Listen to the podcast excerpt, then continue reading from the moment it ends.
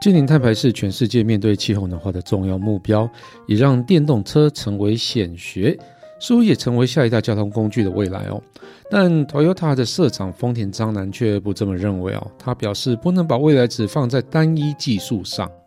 事实上，除了电动车之外，还有不少技术是可以达到碳中和的哦。呃，例如氢能源就是选项之一。另外，汽车大厂保时捷开发了 e-fuels 这种新燃料，表示这个也是达成碳中和的技术之一。那我们今天呢，就来聊聊这个话题。欢迎收听科技酷嫂，我是乔治，我是 Kiss Play，那我们就开始吧。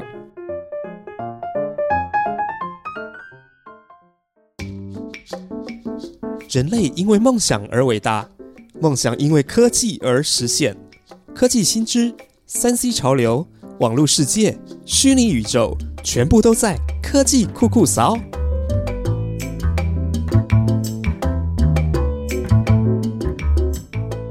小志最近你有没有看到路上有越来越多电动车啊？有啊，我我住竹北这边，竹北这边好很多哈，新竹市反的还好哎。我家旁边不是去年开的那个原百，原百楼下就有一个 Tesla 的展示间，哇，那个到假日好多人都在看哦，真的哦。对啊，那特斯拉应该是是显学，对，现在电动车的显学。现在听到电动车，大家第一个想到就是 Tesla，那没错，蛮多就是 Model Three 嘛。对，Model Three 啊，近期是 Model Y。哎，对啊，你之前不是有跟朋友去买了一台是 Model Y 是不是？对我，我陪朋友去买了一台，不是我跟我朋友买了一台，大家都以为是你买的，当然不是啊，我就说那不是我的啊。哇，那个哇，看起来真的是很漂亮啊。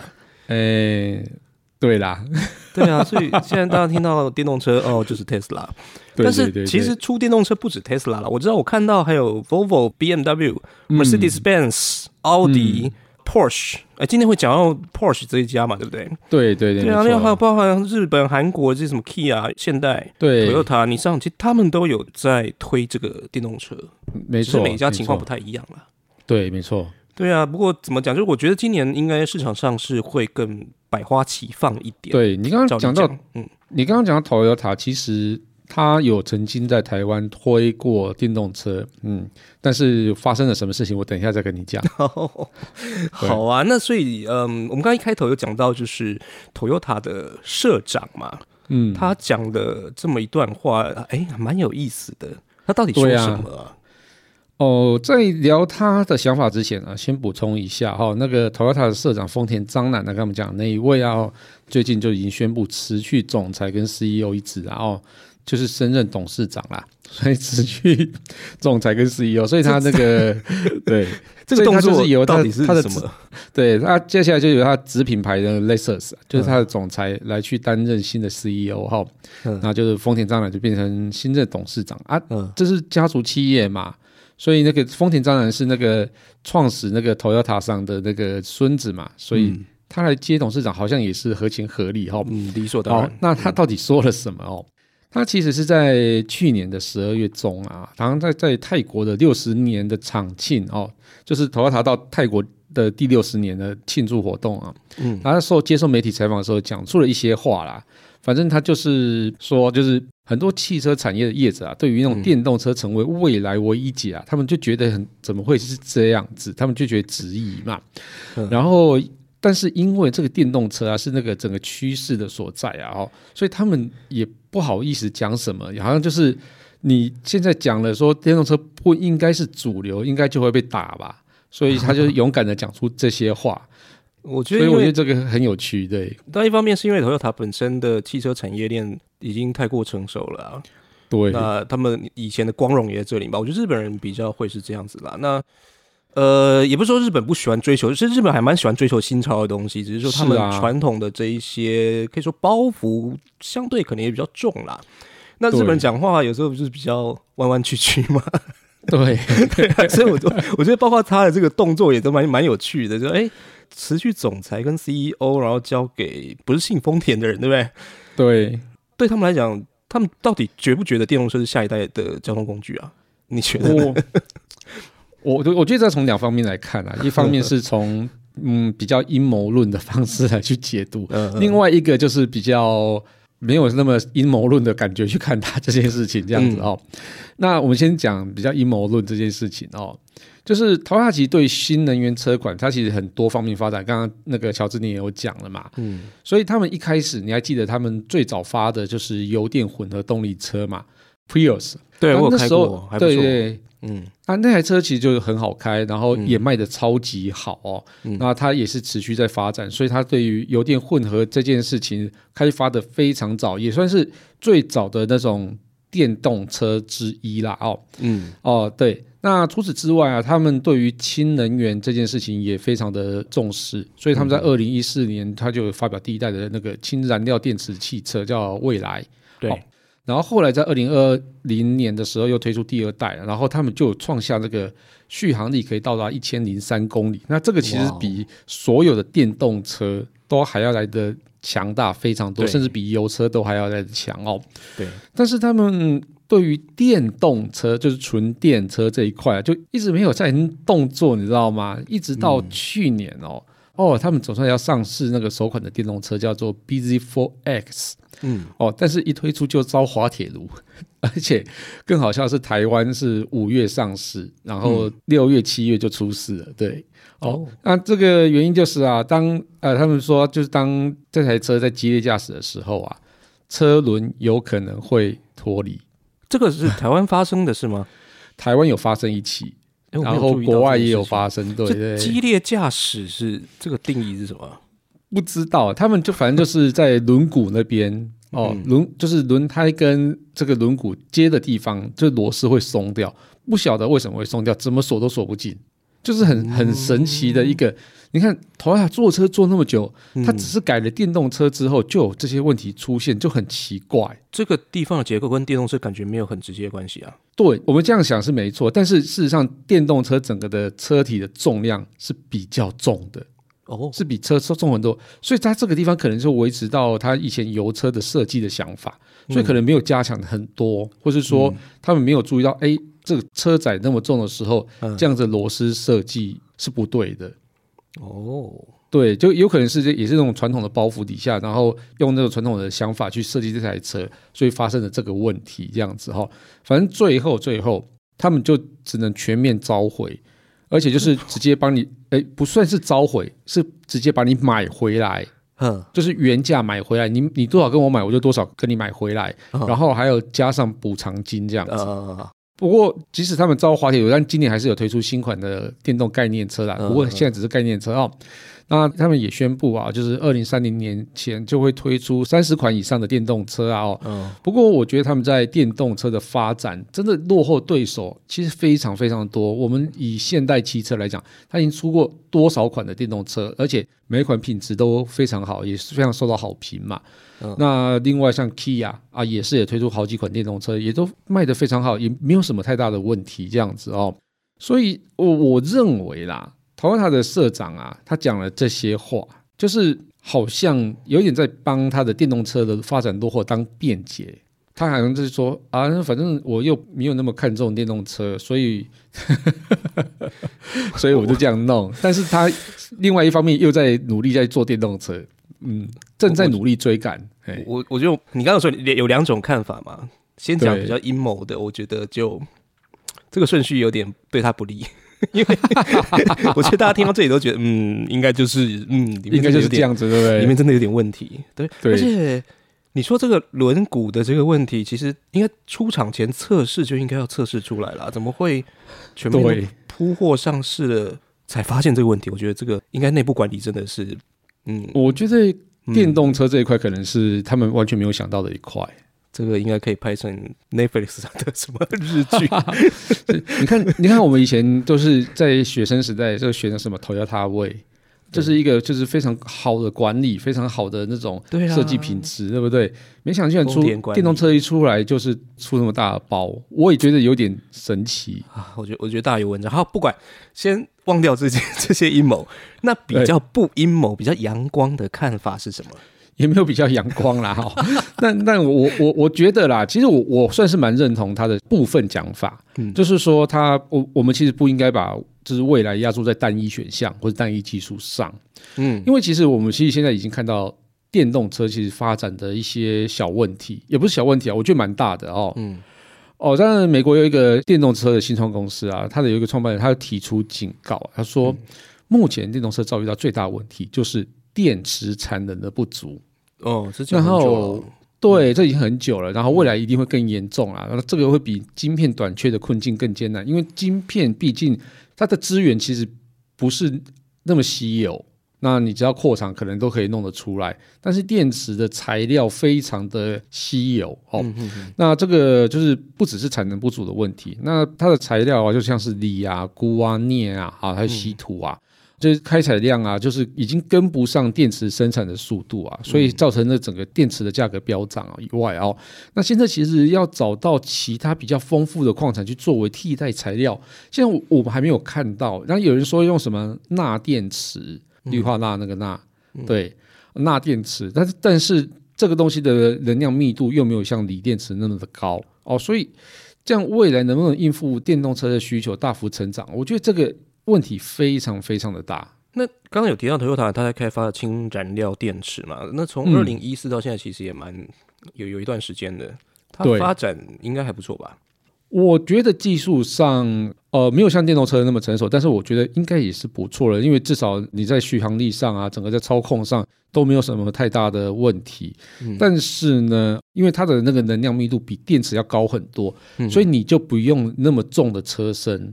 嗯，就是不会不会像那个电动车一样，电池要装那么多，车是不会那么重嘛，啊，所以它就比较轻一些哈，然后续航力也非常好啊，然后整个效能又很好，但是问题就出在氢气本身。对，氢气本身其实是让大家恐惧的一个。你你还记得以前有一阵子推瓦斯车，后来也算是没成功嘛？对，大家对于瓦斯也是恐惧的。那我觉得这个应该道理是类似的，类似，但是我觉得氢气会比瓦斯更。可怕一些啊，应该说以大众的想法会更可怕一些，因为不了解它的性能啊。而且大家以前有什么那个氢弹嘛？对对，就是反正就是类似那样的东西，大家就觉得可以拿来当武器的东西，就会觉得很可怕。那以前大家也可以把汽油拿来当汽油弹，然后大家怎么不觉得汽油可怕？嗯，觉得氢爆的那个威力，当然直觉联想是觉得非常的大。对，那事实上它其实在制造。运送、保存，其实问题都不是太小。对，第一个我们想制造好了，制造我们真的很要去做电解水这件事情，其实它就是有问题了。这国中生都会做啊。对，那电解水的电 哪里来？我为什么不直接把那些电直接放在电池上就好？说的也是，对不对？那不是比较有效率吗？嗯。所以制造氢的时候呢，需要用一些化学的方式。去做一些裂解这样子哦，可能是用热裂解啊什么之类的去做氢气啦。反正就是他们有一套叫做什么绿氢啊、蓝氢啊之类的。氯氢就是表示比较环保的氢气，就是朝氯氢的方向走。那氯氢的方向可能就是用什么风力发电啊来去做电解水啊，或者说比较哦没有污染的方式去做电解水，好，或者去做裂解这件事情。嗯。然后，但是运送是非常大的问题，因为氢气它很容易。易散，即使是你用钢瓶，它也会慢慢易散出去，因为它原子很小，所以你很难密封它。所以因为原子很小，很难密封它，所以保存也是一个很大的问题。所以现在有开发一种，是把氢气先固化之后呢。然后再去把它解放出来，然后再去放在这个加氢站这样子，或是在加氢的时候才把氢气分解出来这样子哦。嗯，那反正这个都是有一种方式啊。但是无论怎么样，现在都是一个大问题哈。那它受到的安全质疑啊，就会比电动车更激烈嘛。嗯啊，因为电动车就是烧掉之后，现在还有方法去把它扑灭掉。那氢气车的话，我们刚刚讲氢气就是很小嘛，所以它很容易泄漏出来。所以你当车。很多的氢气车一起停在地下室的时候，它微微的泄漏，微微泄漏，它会不会直接集中？因为氢气很轻嘛，会不会集中在屋顶上？那屋顶如果有火花的时候，它会不会引起爆炸？那这都有可能啊，不不能说不不可能啊，哦，一定有 risk 嘛，所以大家就会觉得这种东西啊好可怕。即使这些制造商跟你说啊还好没有问题，但是你还是就会觉得怕。对对，就像大家。保证都说核能没有问题，大家还是觉得怕，呃，也不敢用核能，就是这 这样子一样的问题嘛，对不对？连连开卡式炉都会气爆了，这个，对啊，何况是这个什么氢能车？对啊，高雄瓦斯也在气爆了，呃大家也都不觉得瓦斯很可怕嘛，对不对？之前啊，不是日日常生活都要用啦，但是其实大家对它还是会提防，不然为什么要灌灌那个味道？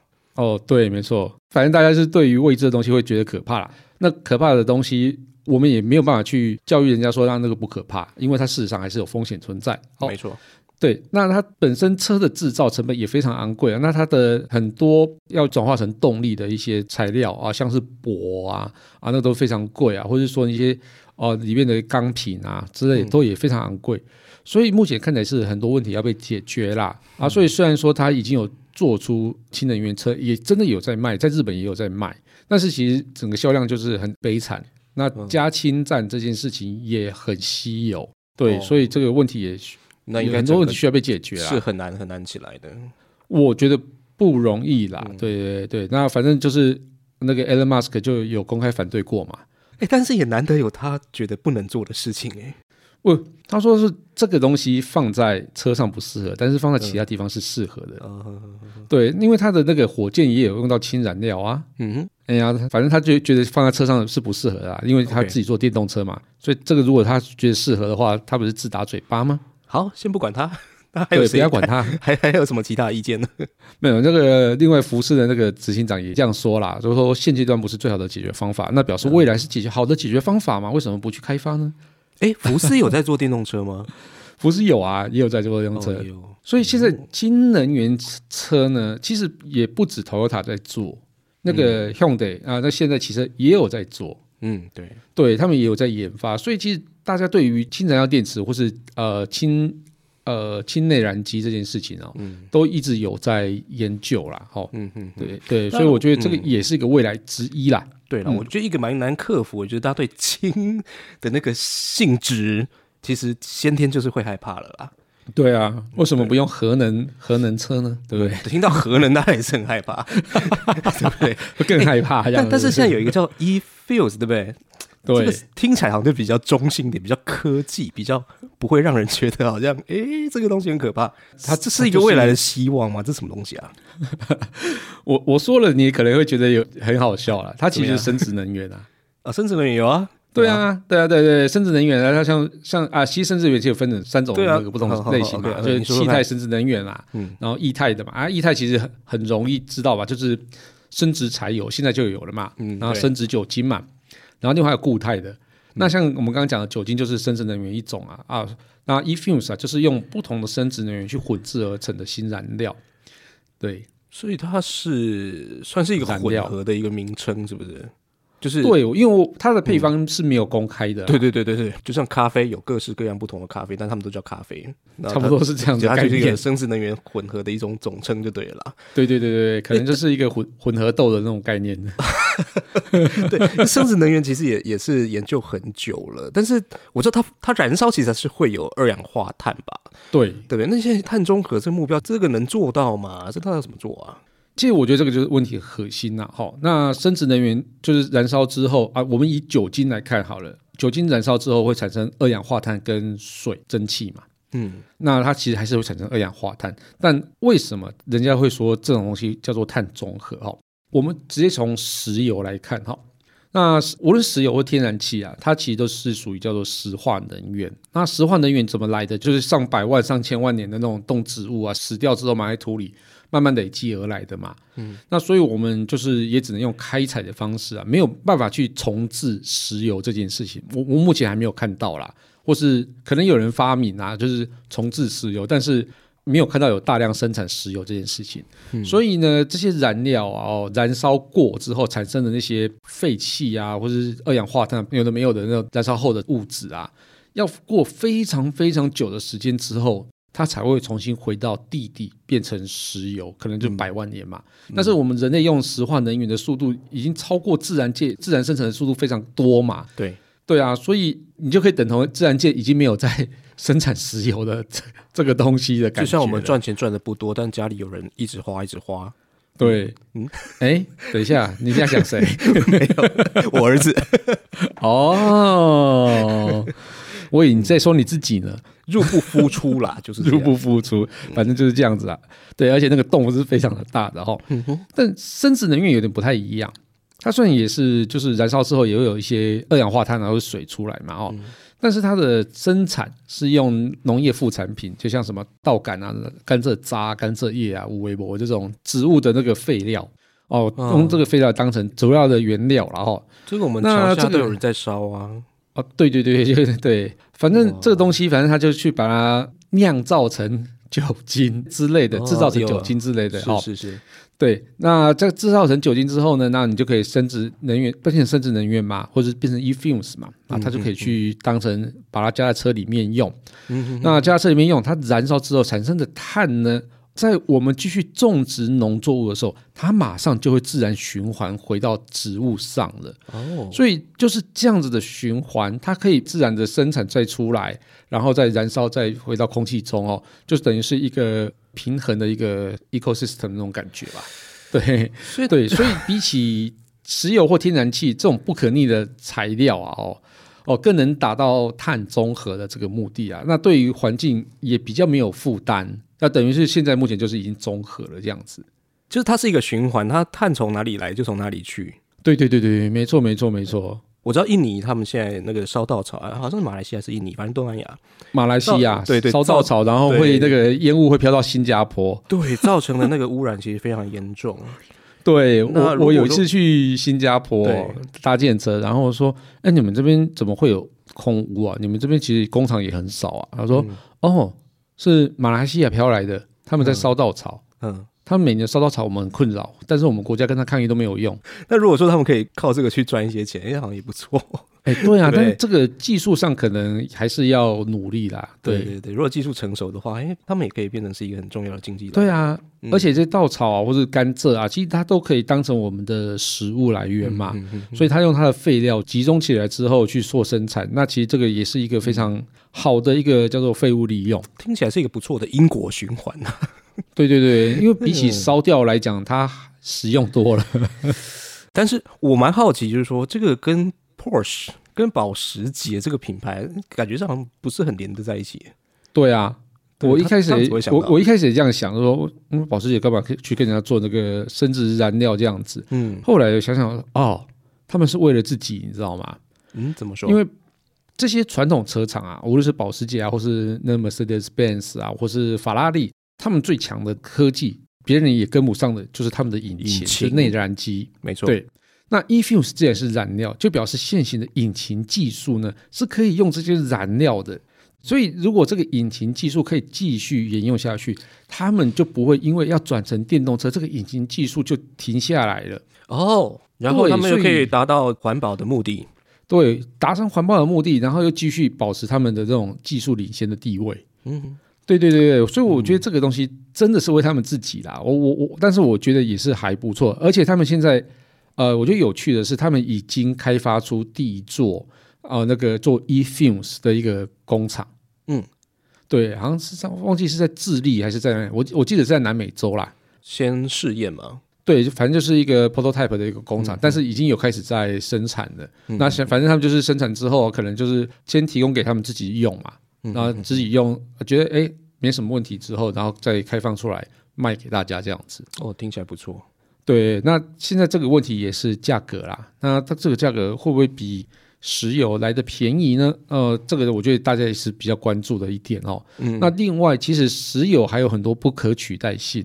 嗯也就是我们的生活周遭的很多东西都要依靠石油，例如说像是我们的衣服啊，对，就是尼龙啊、塑胶袋啊，什么东西全部都是要靠石油来的。嗯哼，对啊，啊，这个其实也很难去说啊，我们就完全不用石油这件事情，以现阶段来看是很难的。不过原料材质还是可以有一些其他替代啦。